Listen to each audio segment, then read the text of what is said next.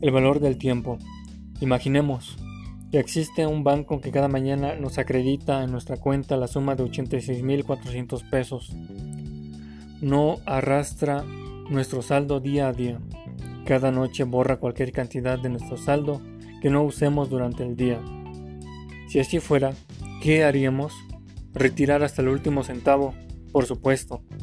Cada uno de nosotros tiene ese banco. Su nombre, tiempo. Cada mañana, este banco nos acredita 86.400 segundos. Cada noche ese banco borra y da como perdido cualquier cantidad de ese crédito que no hemos invertido en un buen propósito. Este banco no arrastra saldos ni permiso de sobregiro. Cada día nos abre una cuenta nueva. Cada noche elimina los saldos del día. Si no usamos nuestros depósitos del día, la pérdida es nuestra. No se puede dar marcha atrás. No existen giros a la cuenta del depósito de mañana. Debemos vivir el presente con los depósitos de hoy. Hagamos una inversión de tal manera que consigamos lo mejor en salud, felicidad y éxito. El reloj sigue su marcha. Consigamos lo máximo en el día. Para entender el valor de un año, preguntémosle a algún estudiante que perdió el año de estudios.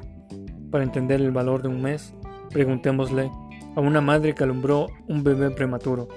Para entender el valor de una semana, preguntémosle al editor de un semanario. Para entender el valor de una hora, preguntémosle a los amantes qué esperan para encontrarse. Para entender el valor de un minuto, preguntémosle a una persona que perdió el tren. Para entender el valor de un segundo, preguntémosle a una persona que por un segundo evitó un accidente. Para entender el valor de una milésima de segundo, preguntémosle a la persona que ganó o dejó de hacerlo una medalla de oro en las Olimpiadas. Atesoremos cada momento que vivimos y atesorémosle, atesorémoslo más si lo compartimos con alguien especial, lo suficientemente especial como para dedicarle nuestro tiempo.